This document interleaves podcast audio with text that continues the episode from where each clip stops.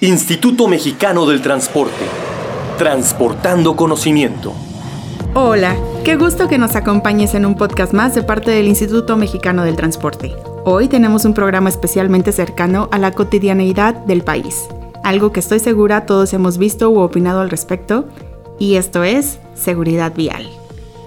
Para hablarnos al respecto se encuentra con nosotros el doctor Alberto Mendoza, quien es ingeniero civil por el TEC de Monterrey maestro y doctor por la Universidad de Texas. Ha trabajado en el Instituto Mexicano del Transporte en los últimos 30 años, a través del cual es autor de más de 190 publicaciones técnicas. Entre sus galardones destaca el Premio Nacional José Carreño Romaní, al mejor artículo publicado sobre ingeniería de carreteras. A la par, ha dirigido más de 40 tesis de estudiantes de posgrado en vías terrestres y transporte de universidades del país y del extranjero por si todo lo anterior fuera poco, este 2020 cumple 29 años como coordinador de seguridad y operación del transporte en este instituto. Doctor, es un honor que nos acompañe en esta sesión. Antes que nada me gustaría que nos platicara en qué consiste su coordinación. Eh, muy bien, muchas gracias Laurita por la entrevista. Bueno, esta coordinación es una de las nueve coordinaciones del IMT y su función es realizar investigación aplicada, formación postprofesional y difusión en materia de seguridad y operación del transporte, particularmente en relación con el transporte automotor. Esta coordinación se creó a raíz de lo que fue la firma del Tratado de Libre Comercio de América del Norte. Oh. Y esto era porque dentro del entorno de América del Norte se buscaba que México mejorase o tuviese una estructura institucional más fuerte para atender el problema de la seguridad en el transporte, dado que Estados Unidos y Canadá tienen sistemas eh, o mecanismos institucionales muy sólidos y en aquella ocasión se decía que los de México no, no lo eran tanto. Entonces, digamos, dentro de los esfuerzos que se hicieron por tratar de fortalecer esta, esa estructura institucional, eh, fue que se pensó en tener aquí en el Instituto Mexicano del Transporte una coordinación que se dedicara específicamente a ello, a seguridad del transporte y también la parte de la operación. Wow, suena una responsabilidad bastante grande, doctor. Entonces, ¿cuál podríamos decir que es la contribución que la coordinación realiza al transporte en México? Eh, desde el origen, digamos, de la creación de esta coordinación, lo primero que nosotros empezamos a trabajar fue la parte de la estadística de accidentes viales a nivel nacional y en carreteras federales, por el problema que representa para la salud pública, y de hecho se considera una pandemia, este problema de los accidentes viales y la cantidad de muertes y lesiones que genera a nivel mundial. Se habla de que cada año se producen alrededor de 1.3 millones de muertos en el mundo y alrededor de 50 millones de, de entre 20 y 50 millones de lesionados. Y muchas de esas personas que resultan lesionadas no fallecen, pero quedan con discapacidades, en muchos casos discapacidades permanentes. Y para poder hacerlo, pues hemos tenido que trabajar de manera coordinada con diferentes organismos e instituciones. Okay. Eh, por ejemplo, eh, a nivel federal, Hemos trabajado con el sector salud, específicamente con el Consejo Nacional de Prevención de Accidentes, y ellos tienen una estructura de nivel nacional que se extiende a los estados con unos consejos estatales de prevención de accidentes.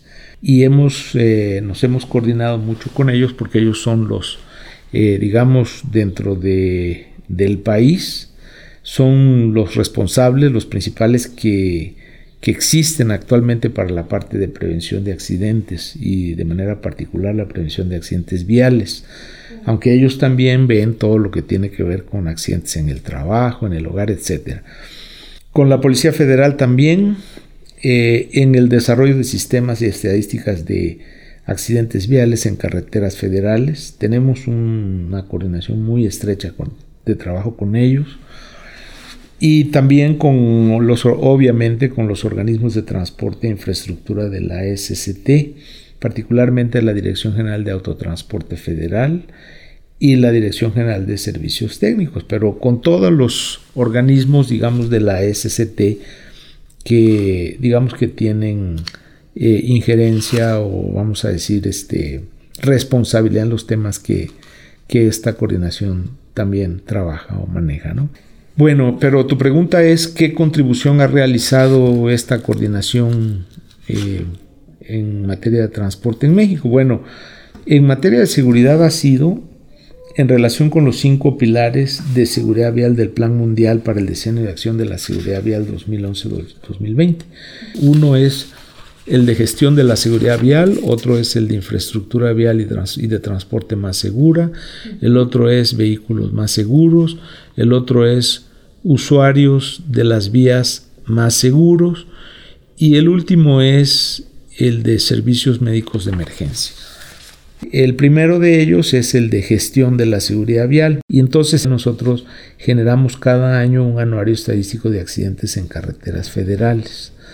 También hacemos la estadística anual de accidentes de tránsito para la Secretaría de Comunicaciones y Transportes. Ahí lo que se están identificados son los sitios donde hay una mayor uh, incidencia de accidentes viales y, una vez que se identifican ahí, pues ya la SCT hace estudios detallados para generar eh, propuestas de mejora de todos esos lugares. Sobre este pilar de la gestión también hacemos un esfuerzo en materia de capacitación. Tenemos el curso internacional de seguridad vial cada año. En algunos años trabajamos el tema de auditorías de seguridad vial, en otros el tema del factor humano, en otros eh, el tema de la investigación de accidentes de tránsito, en otros el tema de la gestión de la seguridad vial, en otros el de proyecto geométrico de carreteras con énfasis en seguridad vial, etc. También tenemos un diplomado virtual en línea sobre seguridad vial que dura varios meses.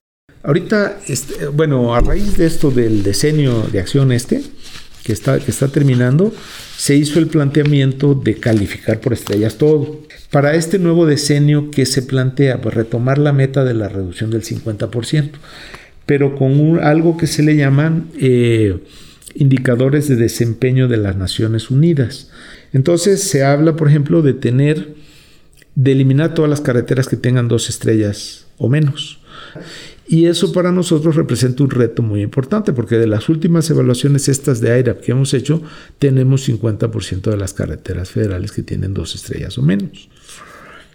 Bueno, entonces, eh, estos eh, objetivos que se le llama de desarrollo sostenible, así le llamó las Naciones Unidas, son como más de 10 o de 10 o 15, y hablan con el cumplimiento de los límites de velocidad, el cumplimiento de, eh, de, que, de lograr una cero conducción bajo efectos del alcohol, de las drogas, del uso de celulares, del uso del 100% del cinturón de, de, seguridad. O sea, no estamos hablando de cosas raras, ni difíciles, ni que no lo pueda entender nadie. Son cosas que ya se han comentado, discutido y tratado y de implementar desde hace muchos años, pero que lo que se busca ahora para este decenio es un logro más efectivo, un planteamiento de metas más efectivo sobre estos rubros. ¿no? Y entonces ahorita en materia de seguridad vial todo se califica por estrellas.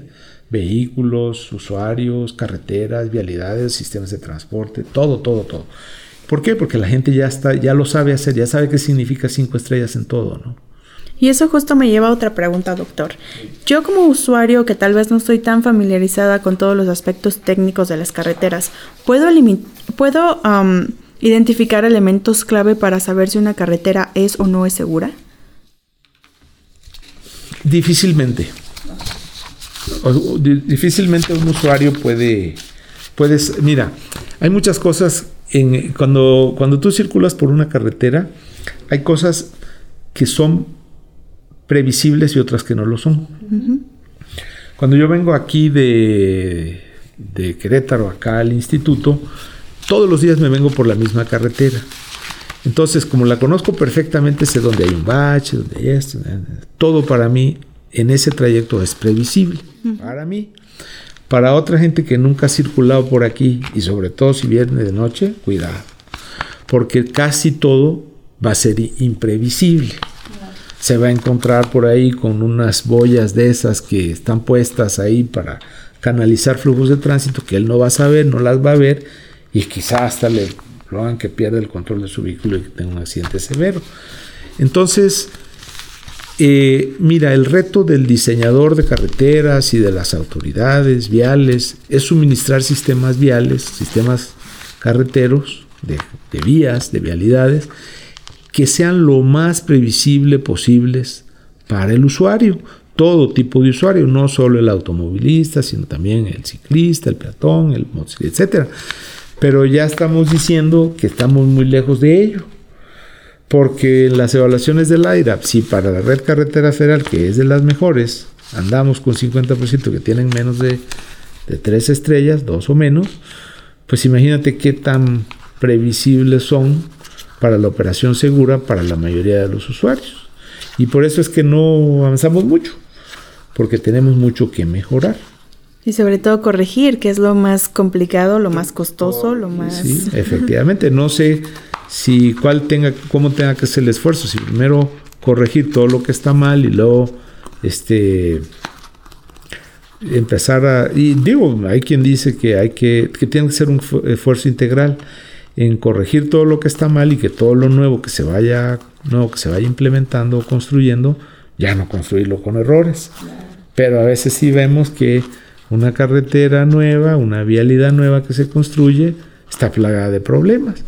Y eso es una cosa que, genera un círculo vicioso, porque cuando una carretera se construye mal, inmediatamente empiezan a aparecer los accidentes. Si es insegura, si se construye con deficiencias de seguridad. Y entonces hay muchas autoridades, incluso localidades, lo primero que se les ocurre es ir y poner unos topes. Y entonces, pues sí, los topes son medidas que mitigan un poquito la, no sé, la problemática, pero también generan otros problemas adicionales. Entonces, cuando tú construyes algo mal desde origen, por muchos paliativos que le quieras poner, a veces ya no es posible eh, componerla o arreglarla completamente.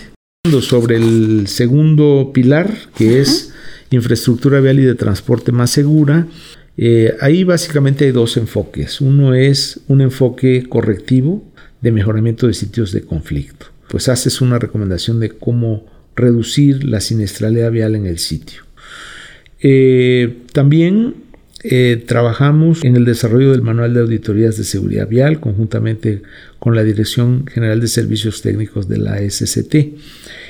Y básicamente están dirigidas a las diferentes etapas que tiene una carretera. Por ejemplo, hay una etapa de factibilidad, hay una etapa de anteproyecto, todos estos son, hay una de proyecto ejecutivo de las carreteras, es decir, ahí todavía no se tiene la carretera construida, sino se tiene en proyecto. O se tiene en planos y en papeles. Y es mucho más fácil hacer la auditoría en planos y papeles este, y sobre todo corregir los errores que hay en materia de seguridad vial en papeles, en planos, ¿verdad? que ya tener una carretera construida con errores y tenerla que, que, este, que corregir. Entonces, en este manual se trata todo lo que se tiene que hacer en todas las etapas de las carreteras, desde las fases de proyecto o anteriores al proyecto o hasta cuando ya las carreteras están operando. Es un enfoque preventivo, a diferencia del tratamiento de los sitios de conflicto, que es correctivo, tomar las medidas necesarias para que no ocurran accidentes, ¿no? para que no vayan a ocurrir. Y en ese sentido, ese manual de alguna manera es obligatorio. ¿Tenemos alguna manera de exigir a quienes están en ese proceso de construcción a que revisen sus carreteras antes de ejecutar los proyectos? Mm, bueno, el manual es un cuerpo de recomendaciones, ¿no? Es una política, vamos a decirlo así. Okay. Pero no tiene en sí el carácter de obligatorio. Claro, algunas de los aspectos del manual se pueden tomar y se pueden incluir digamos, en los documentos de licitación de proyectos carreteros para que los proyectos o las obras atiendan los puntos que están en el manual y entonces puedan ser proyectos, anteproyectos o estudios de factibilidad que ya consideren la seguridad vial e incluso carreteras que ya lo tomen en cuenta. Entonces, eh, nosotros aquí pues hemos hecho de todo, hemos hecho auditorías de proyecto y hemos hecho evaluaciones de red, así con la metodología del AIRA. O sea, el IRAP lo que hace es le tira, vamos a decir, una mirada general o una revisión general a toda una red y lo que te genera es un programa de inversiones para toda la red a varios años, a un horizonte de, de análisis. Te da la situación, el panorama general de toda la red y cuánto vas a tener que invertir cada año para que la red vaya mejorando de manera este, continua a través de, un, de varios años de, de, de esos esfuerzos de mejora. Entonces ese es el segundo pilar. El primero era gestión, el segundo es infraestructura. En vehículos más seguros participamos con, en el Comité Consultivo Nacional de Normalización del Transporte Terrestre y ahí pues básicamente lo que se hace pues es una serie de normas en materia operativa del transporte y pues hemos participado en las revisiones, la, la generación de los reglamentos de pesos y dimensiones de vehículos pesados y la norma 012 de pesos y dimensiones también de vehículos pesados. Y cuando tú ves que pasa un vehículo de estos pesados muy grandes que van así a vuelta de rueda porque el motor ya no puede más, es porque seguramente va violando lo que está establecido en el reglamento y la norma y en esas condiciones pues te imaginarás haciendo recorridos muy grandes y a veces llevando cargas muy delicadas como son materiales y residuos peligrosos, el peligro que generan para sí mismos, para todos los más usuarios de las carreteras y para todos, digamos, los pueblos y pobladores aledaños a las carreteras que andan por ahí. Entonces, el cumplimiento, la especificación de lo que esté en estos, eh, en estas normas, en estos reglamentos y su cumplimiento es muy importante. Y que además creo que ha sido difícil de meter dentro de la lógica de todos estos dueños transportistas, ¿no? Porque probablemente ellos creen que están ahorrando dinero al momento de llevar sus cargas, pues todavía rebasando los límites establecidos por la norma, ¿no? Quizás eh, podamos pensar que es más barato si no contemplamos que, pues bueno, el vehículo se puede accidentar y entonces pierdo toda la carga o puedo hacerme responsable de muchísimos más daños colaterales y entonces, pues el gasto es mayor. Sí, o sea, lo que no se puede permitir es que un particular este, busque su beneficio personal, ¿no? De cualquier tipo, pues arriesgando el beneficio colectivo, ¿no? Claro. E incluso también el de él mismo. Entonces, en ello, en el cumplimiento de estas normas y de estos reglamentos y de estas leyes, es donde está esa parte del, bienestar social. O sea, no, como te digo, no se puede permitir que un particular, buscando su beneficio económico personal, arriesgue el bienestar, el bienestar común. Así es. Bueno, entonces ese es el tercer pilar, el pilar de vehículos más seguros. El cuarto en el que trabajamos es en el mejor comportamiento de los usuarios de las vías y este pues es, entenderás que es un pilar muy importante. Y pues uno buscaría que se comportaran bien. Nuevamente, un buen comportamiento significa cumplir con todas las disposiciones que están en las normas. Cuando digo todos los usuarios no me refiero nada más a los automovilistas, que a veces son los que están este, en una posición más eh, ventajosa para poder violar todas las normas y reglamentos, ¿no? Este, si no me refiero a quien es un peatón, bueno, el peatón también tiene que eh, observar todo lo que está en el reglamento de tránsito para que su operación en el sistema vial sea segura. Y no ser él el que a lo mejor se va y se cruza en un lugar donde no debe, en una vía donde no debe, y entonces resulta atropellado. A veces se dice que una buena parte de esos accidentes se deben al, al, mismo peatón o al mismo motociclista o al mismo usuario vulnerable que, que viola alguna disposición de las normas, de los reglamentos de tránsito y entonces pues es el que sale más afectado. Entonces cuando decimos mejor comportamiento de todos los usuarios nos referimos a todos. Entonces ahí hacemos mucho en materia de campañas de, dirigidas a los diferentes tipos de usuarios para que respetemos todas las leyes. Y es una cosa que es muy difícil. Ahí, como tú entenderás, es donde está eh, una buena parte del talón de Aquiles de esta de la operación de este modo de transporte, ¿no? Porque es muy difícil meter dentro de un marco regulatorio determinado el comportamiento de todos. Por eso es que hay tantos desarrollos en el sentido de eh, vehículos, automóviles autónomos, vehículos autónomos, porque se espera en un momento dado quitarle, digamos, la carga, sobre todo a los eh, choferes de, de automóviles, de vehículos pesados, etcétera, la carga de la operación continua de estar permanentemente con la atención fija este, y sometida a un esquema de normas y de reglas así muy riguroso durante un periodo prolongado de tiempo, que eso es lo que genera tantos accidentes. ¿no? Entonces, esperamos que a futuro la tecnología vaya avanzando y que vaya, este, digamos, resolviendo muchos de los problemas que hay de hecho, si no mal recuerdo, perdón, me acuerdo que en una de las cápsulas de seguridad vial mencionábamos la importancia de procurar tener un copiloto y cada dos horas ir turnando pues la responsabilidad de conducir, ¿no? Sin embargo, cada cuánto nos damos la oportunidad sí. y cuántas horas eh, al día estamos todos eh, manejando, las personas que tienen que estar constantemente moviéndose de un estado a otro que pues realmente no, no, no contamos con ese pues lujo, podríamos decirlo de alguna manera, pero que es importante para poder mantener la atención total al camino. Te decía yo que eh, esta temática de la seguridad vial es algo que requiere una atención multidisciplinaria. Quienes participan mucho en este tema de esto de la fatiga que se genera en los conductores son gentes que tienen que ver con la cuestión de la psicología. ¿Verdad? ¿Por qué? Porque cuando se, hicieron todas las normas de proyecto de carreteras, se estudió mucho las habilidades del ser humano, su comportamiento, ¿no? Y se sigue estudiando. Entonces, eh, lo dices bien tú, dices que eh, en las cápsulas hemos visto de cuántas horas puede manejar una persona. Pues no puedes ponerlo a manejar 10 horas continuas, porque lo más seguro es que lo estés mandando a tener accidentes con frecuencia eh, porque ahí en eso, en ese hay un problema de, fatiga. Una gente que está demasiado tiempo permanentemente detrás del volante de un vehículo, pues llega un momento en que ya no puede sostener ese, el ritmo de atención que requiere la operación carretera y empieza a distraerse, y empieza a dormirse, y empieza a fatigarse. Y entonces ahí es donde sobrevienen los problemas. Por eso son esas recomendaciones de que cada dos horas este, pueda tener un descanso.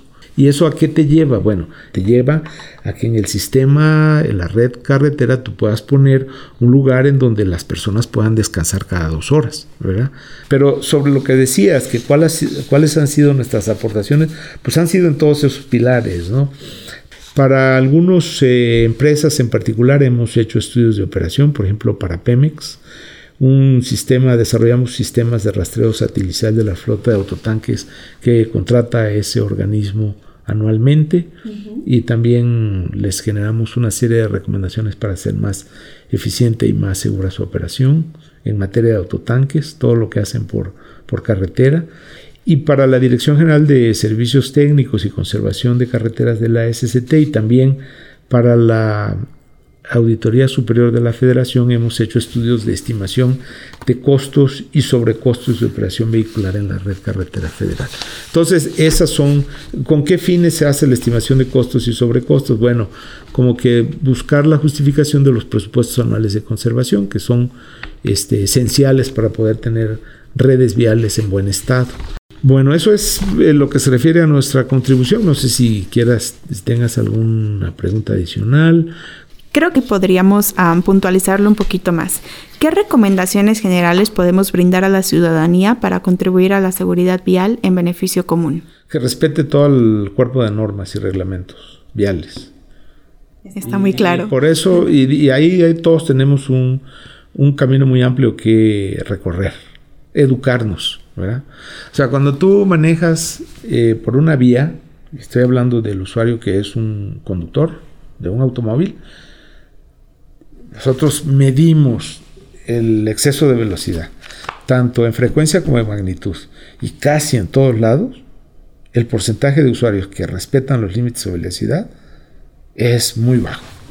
Y cuando te digo bajo es menos del 50%. Casi todos van por encima de los límites, en todos lados. Y en algunos lugares hasta 80%. De los usuarios van por encima del límite. Ahora, te ponen un límite que dice 110 y ves pasar automóviles a 160, 180. Entonces, eh, todos los usuarios, todos, todos los que ya mencionamos, pues es educarnos, ¿no? Habida cuenta de que hay un problema psicológico también en el ser humano. Que aunque tú seas muy consciente de una eh, de una norma que no debes eh, violar, a veces tú en tu mente hay cosas a las que les das mayor prioridad. Por ejemplo, que tú tienes que llevar a tu hijo a la escuela y que por alguna circunstancia te retrasaste, te olvidas de todas las normas de tránsito y agarras el vehículo y tratas de llevarlo a tiempo a donde sea, porque si no ya no te lo reciben, etcétera, etcétera. Eso es muy común en hombres y mujeres. Hay veces que circunstancias particulares en donde en tu mente no está todo el asunto este de las normas, sino que la prioridad en tu mente, nosotros somos seres que, cuya, mente no es de varios canales, es de un solo canal. Nada más tenemos poner en, cualquier momento una sola cosa en el cerebro. Por eso es muy difícil que una persona le dicen, haz esto y al mismo tiempo haces esto. ¿No sabes qué? no, nada más, en un momento, eso es. El ser humano no es multitasking como las computadoras, ¿no? Entonces, pues hay veces que la mente de las personas no está a comportarse bien, sobre todo lo que es el cuerpo de normas viales y los reglamentos y todo eso, sino que hay otras cosas y otras preocupaciones. Mira, no es fácil, pero puedes acostumbrarte a manejar cumpliendo los límites. O sea, que ves tanto, bueno, pues te vas siguiendo tu límite. ¿No? Ojalá y todo lo pudiéramos hacer. Mira, el cumplimiento de los límites tiene muchas ventajas. Uno de ellos es la seguridad vial, pero también es el consumo de combustible. ¿Por qué? Porque los límites no solo atienden la velocidad que es segura, sino también la que es mejor desde el punto de vista del, del, este, del consumo de combustible. Ese también tiene su término. Se llama conducción temeraria.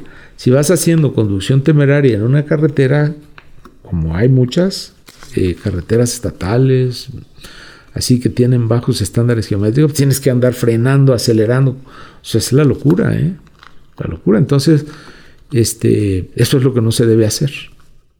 Y sobre todo en las ciudades, ¿no? Bueno, nos pasa seguido que viene alguien a toda velocidad y te lo vuelves a topar en el semáforo porque al final a todos nos va a detener. Sentido no tiene. Exactamente. de comprender, ¿no? Doctor, me ha dado mucho gusto compartir este espacio con usted el día de hoy. ¿Hay algún comentario adicional que le gustaría? Pues no, no, que estamos aquí al servicio de, como decimos, ¿no? De quien podamos serle de utilidad para en, materia de esta situación, ¿no? O sea, a mí me lo preguntaban mis hijos, oye, me, decían, eh, cuando eran, que eran chiquitos, bueno, ¿y qué voy a hacer algún día que yo ya esté grande para ganarme la vida? Entonces yo le decía, pues aprende a ser útil. Y eso tiene que ver con lo que estás diciendo tú, el beneficio social. O sea, si tú buscas ser útil, no te va a faltar nada. A lo mejor no vas a llegar a ser rico, pero no te va a faltar nada. Entonces, este campo te permite ser útil. ¿Y por qué? Por el bienestar social. Incide mucho en ese. Pero casi todo, o sea, ¿quién no en su actividad profesional está buscando ser útil para ganar dinero? Y ser útil significa serle útil a los demás. Esa es la clave de la vida, ¿no? Hay retos muy grandes, hay mucho por hacer que va a trascender quizá todos los que en este momento estamos vivos. ¿Quién no tiene un amigo, un familiar que no ha muerto en un accidente vial? Que no es bueno, pues, es malo. Genera su costo, daño, sufrimiento, etcétera, ¿no? Entonces, ahí por eso es que se hace tanto énfasis en tratar de, de mitigar este problema, ¿no? De controlarlo, eliminarlo, etcétera. Claro.